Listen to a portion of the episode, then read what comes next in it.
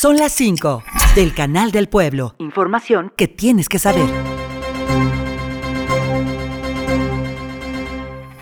Leonardo Pérez Calva, quien en la pasada administración estatal se desempeñó como director general de la Comisión Estatal de Agua y Alcantarillado del Estado de Hidalgo, fue detenido por el delito de desvío de recursos. Resulta que el exfuncionario solicitó recursos a la entonces secretaria de Finanzas, Jessica Blancas, por 19.9 millones de pesos, los cuales no se supo en dónde terminaron. Tres vehículos sufrieron un brutal accidente en la carretera México-Tuxpan, entre ellos un camión donde el conductor resultó con lesiones, un vehículo proveniente de Ciudad de México, desafortunadamente el conductor no registró signos vitales, y otro con placas de Jalisco. Las cuatro personas a bordo perdieron la vida al instante. Personas lesionadas fueron trasladadas por protección civil al Hospital General de Tulancingo.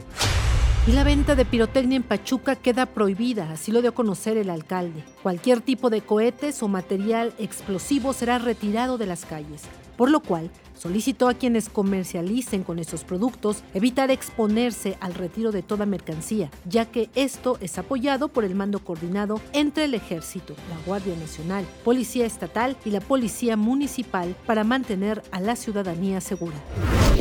Hidalgo va por rehabilitación y pavimentación de 7.000 kilómetros de caminos rurales. Por ello, el próximo año habrá una convocatoria a las comunidades mejor organizadas para ingresar al programa Caminos Rurales. Además, se informó que los que participen en el programa harán uso de los materiales propios de la región, pues también aprovecharán la mano de obra de la población, esto con el fin de que no haya quejas como las que se registraban en años anteriores.